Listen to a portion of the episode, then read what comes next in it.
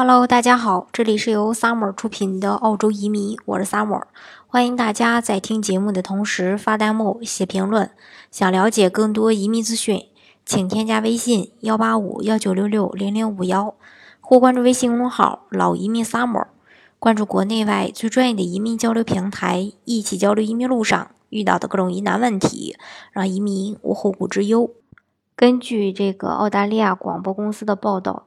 呃，近一些年，呃，就最近吧，对这个学生学业表现的一个调查报告显示，澳洲移民背景学生的学习成绩可能优于土生土长的同龄人。那调查发现呢，相比土生土长的澳洲学生，来自菲律宾、中国、印度的学生可能更容易达到一个基线学术水平。那基线学术水平，它就是学生在十五岁时展示出的在科学、阅读和数学方面的一个技能。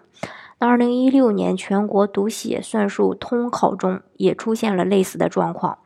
那些在家不说英语的学生，其英文拼写及语法写作，还有计算测试的成绩可能会更优异。其实这并不是一个新的现象。那这种现象也并非仅仅存在于澳洲。自是呃这个上世纪八十年代起，各地就开始。有了相关研究，呃，来寻找这个答案：为什么移民学生在其定居的新国家，面临这么巨大挑战的情况下，学习成绩反而会压过当地的学生？呃，那当然，呃，进行了很多测试当中，发现其实跟智商没有关系。答答案呢，也并。不，呃，这个答案也并不是说这个移民就更聪明那么简单。一九九一年的时候，美国情报研究员重新分析了亚裔美国人的智商研究报告，得出的结论是，智商与北美人的智商大致相等。同样，我们对中国和越南的澳洲小学生的研究发现，尽管其数学成绩高于澳洲本地学生，但是两者的智商也一样。根据报道，移民学生花在学习上的时间比澳洲学生要多，这是数学好的一个理由，但不是全部的理由。因为追求好的教育，从取得好职业，对移民这个呃家庭来说非常重要，这次是问题的关键。移民学生求学求职的目标远远高于当地学生，那是不是这个移民效应的一个反应呢？其实。移民学生承载着父母的期望，在研究，呃，移民学生折射了呃父母的期望，这就称之为这个刚才说的移民效应。总的来说呢，移民对于教育的期许可能会更高。移民的子女大多都很渴望上大学，移民们也在寻找祖籍，呃，这个，呃，祖籍国中缺少的一些机会。那最终极的目标就是提升社会地位。对于大多数。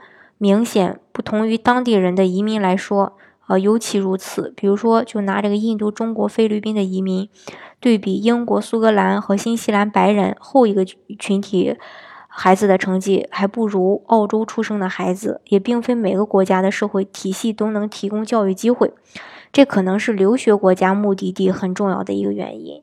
国家之间的差异也可能是文化与教育互动推动人才流动的结果，其中包括儒家文化和东亚文化对教育的一个高度重视。努力学习，期望上大学，因而会引起老师老师呢对他们的重视。嗯，或许呢也不无作用。但是对于那些出生于本地的移民家庭子女来说，强调教育到底是不是优势，则具有。争议，因为这些移民家庭子女的情况和父母不同，没有经历过，呃，在呃这种就是人地两生的国家举步艰难的状况。当然呢，也并不不意味着说本地出生的澳洲人就不重视教育，他们可能不会像一些移民父母那样高度去重视教育。澳洲的家长认为，孩子每天快乐以及能自由选择职业，比追求好的分数、社会地位、好职业可能会更为重要。这也是这个充分体现了中西方教育本质上的一个呃区别。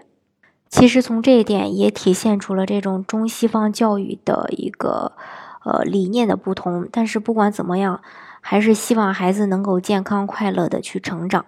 好，今天的节目呢就给大家分享到这里。如果大家想具体的了解澳洲的移民政策的话，欢迎大家添加我的微信幺八五幺九六六零零五幺。或关注微信公众号“老移民 summer”，关注国内外最专业的移民交流平台，一起交流移民路上遇到的各种疑难问题，让移民无后顾之忧。